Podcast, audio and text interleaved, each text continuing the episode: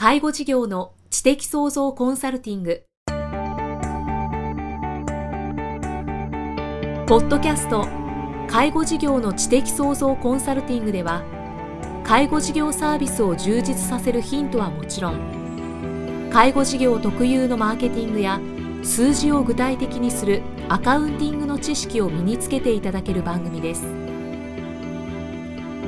番組では脳の専門家である長谷川芳也がビジネスにおける脳の使い方もお伝えいたします。このポッドキャストは成熟期衰退期に向かう介護事業を継続発展させるためのノウハウを提供する医療法人ブレイングループがお届けします。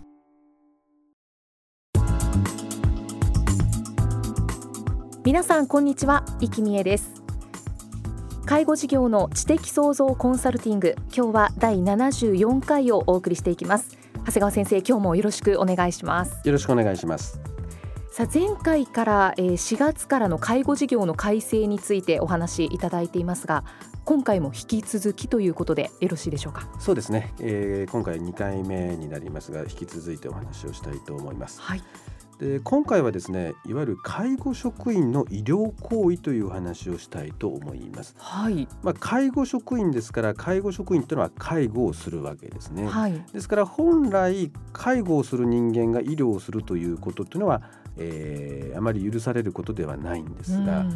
で皆さん医療行為ってなんとなくイメージ湧きますかね？えー、っと私のイメージだとまあ注射とか、はい、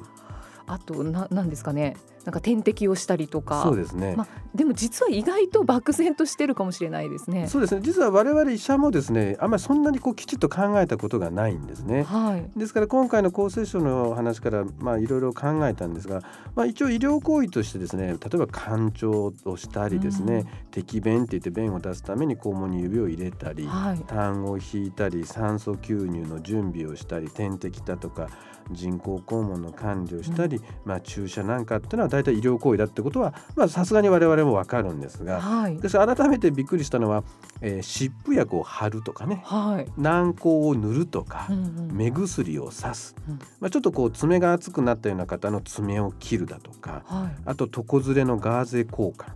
あと座薬あと血圧を測ったりするということも実はですねこれ医療行為になるということなんですね。本当ですか。はい。ですからこれは実は僕らもびっくりしたんですが、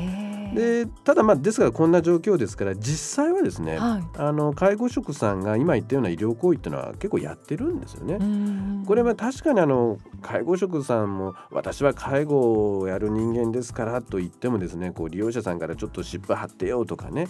家族からこう軟膏塗っといてくださいだとかですねあの利用者さんがこう一人暮らしでですね本当にあのいろんなことをやってほしいっていうような場合なんかはやはりこう介護職さんも善意でやってくださるんですね。はいただあの気をつけないといけないのはあの利用者さんや家族の中もですねそれこそ我々と同じように医療行為であるという認識がないまま、いろいろヘルパーさんに、まあ、それこそ感情まで依頼しちゃうようなこともあるんですね。あそうなんですね、はい、ですからまあ結局、まあ、ご家族にしてみれば変な家族がしてるからヘルパーさんもやってくれるのかなというふうに勘違いして医療行為の一部を依頼している場合もあるんですね。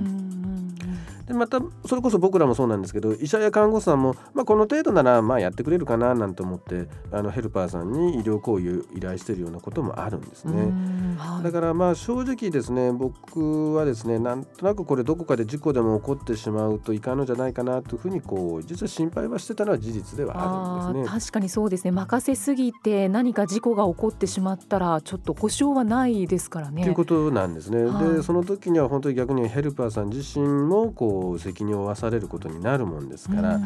ただですね国はですね実はこういうことをきちっと決めることはすごい嫌がるんですよ。えー、ですから国がきちっとこれは医療行為じゃないよこれはヘルパーさんがやってもいいよってもし言ってそれで事故でも起こったりすると、はい、国は責任取らないといけなくなるんですよ。だから国って実はこういうことすごい嫌がるんですけど、まあ、ですからよく今回すごく厚生省は重い腰を上げてくれたなというふうに思うんですね。はい、だからあの次にお話しするんですがホームヘルパーさんなどの介護職ができる医療行為でないもの、うん、医療行為でないものというのをきちっと明示して、えー、通知されましたので、はい、まあ、条件付きではあるんですが、えー、次にお話しする10項目は医療行為でないとされました。はい。でちなみにお話をしていくとですね体温計による体温測定。はい、まあ、当たり前っちゃ当たり前なんですけど、ね、これが逆に今まであの本当はいかんかったっていうのを、まあ、これやっていいよと。2番目が血圧測定器による血圧測定ですね。はいで3つ目がですね、まあ、血液中の酸素濃度を測るっていうとかっこいいんですけど要するに、あの指にぺちゃっと挟むだけなんですけど、はい、いわゆるパルスオキシメーターの装着もいいと、うん、まあ、こんなのはもう今まででもやってると思うんですけど、はい、まあ、4番目はですね、えー、軽い切り傷すり傷やけどなど専門的な判断技術を要しない程度のこう処置ですねガーゼ交換なんか、うんはい、これはですね実は僕ら現場でもですね、まあ、ガーゼ交換なかなかヘルパーさんに頼みづらかったっていうのもあったんですね。だからといってこう看護婦が毎日入るっていうのはやっぱり経済的負担にもかかってたもんですがこれは実は、あのとてもこういう指針を出してもらってありがたいなと思っております。うん、で5番目が軟膏を塗る、はい、あと6番目が湿布を貼る、うん、7番目が、えー、目薬の点眼。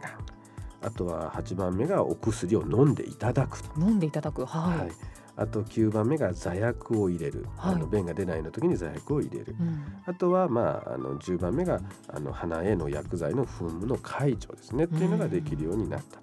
うん、まああのこれら今お話ししたことはですね、まあ、当たり前といえば当たり前であるわけなんですけれども、はい、まあ、実際ですねあの本当に医師やですね看護婦の数というのは実際足りてないのが現状でありますので、うん、あのー、そういった中でですね実は医療行為が必要な方ってすごく増えていますので、うん、あのー、まあ、こういうことをいろんなヘルパーさんができるようになるというのは実はとてもありがたいなと思ってるんですね。確かにそうですね。で本当にこういう医療的なですね、あのー、行為が必要な人が増えてるにもかかわらず、入院できる病院はどんどん減っているし、だから結果としてはですねいわゆる介護施設でこういう方を見ざるを得ないっていう必要がどんどん出てきてるんですよね。だから逆に言うとこう、まあ、この今ポッドキャスト聞いておられる、えー、経営者の方々なんかに知っていただきたいのはこれ視点を変えますとね、はい、逆に言えば今までは介護事業所はこういう医療行為ができるっていうと結構断ったりですね、うん、あの場合によっては出てってくださいいわゆる対象をお願いされるなんてこともあったんですね。うん、でこれもうこういうのってこれから時代に逆行してますよってことなんですね。確かにはいだからあの本来やっちゃいかんことをやれとは言わないんですが逆に介護事業所でもですねこの厚生省の今回の改定なんかもきちっと見ながらですね、はい、自分たちがやっていいことに関してはですねもう積極的にそれこそ職員の方にも研修を受けてもらってですねこう医療度の高い人もですねちゃんとうちは対応できますよっていうことをちゃんと明言するとですねこれは一つのビジネスチャンスにあのなるかもしれないですね。なるほどで実はですね僕らこう在宅医療をやっているとですね、はい、例えばこう点滴をしないといけなかったりすると患者さんのとこ点滴をするわけですね、はい、そうすると点滴って大体1時間とか1時間半かかるもんですから、うん、今度針を抜いてもらわないといけなかったりするんですね。はいはい、だとかあの痰が常に出るような患者さんだとこう常に看護婦がいて痰を引くわけにいかないもんですから、うん、そういった時はですね例えば結構お年寄りのおばあちゃんなんかにこう頼んじゃうことあるんですよ。ご家族のご家族のに頼んだりするんですね。はいうんで、まあ、最初はですねこうおばあちゃんなんかもこう針を抜いたりですね痰を引いたりするっていうのはあのすごい不安がられるんですけど、はい、結構皆さん上手にやられるようになるんですね。本当ですか、はい、でもこれは医療行為になるんですよね？もう明らかに医療行為になるんですけどもそうですよね。あのただあの介護者ヘルパーさんたちはやることに制限があるんですけども実はご家族はそれをやることはあの問題がないもんですから。制限はかかってないんですね。だから不思議な話なんですけど例えば経験だとかですねある程度の知識のあるヘルパーさんたちがやっちゃいけないことをご家族であれば痰を引いたり点滴の針を抜いたりすることは可能なんですね。ただまあ本当にこれはじゃあこれもやっちゃいかんって規制は実際問題かけれないし、はい、あの本当に限られた医療介護資源を有効に利用するためにはですね本当に介護職さんにどんどん業務負担分担してもらうってことはとっても大事だと思うんですね。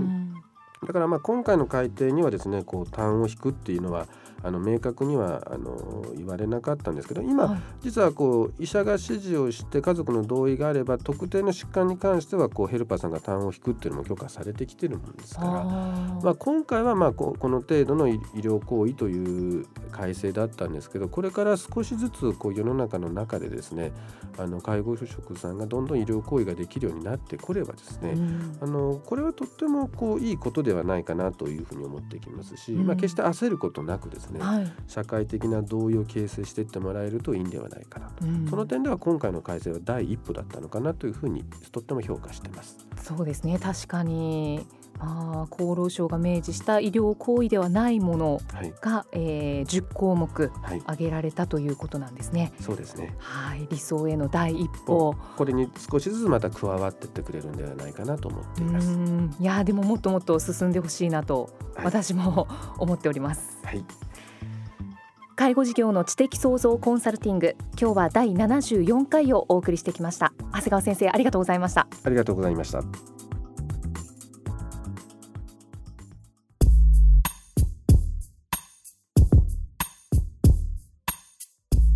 今日のポッドキャストはいかがでしたか？番組では長谷川義也への質問をお待ちしています。質問は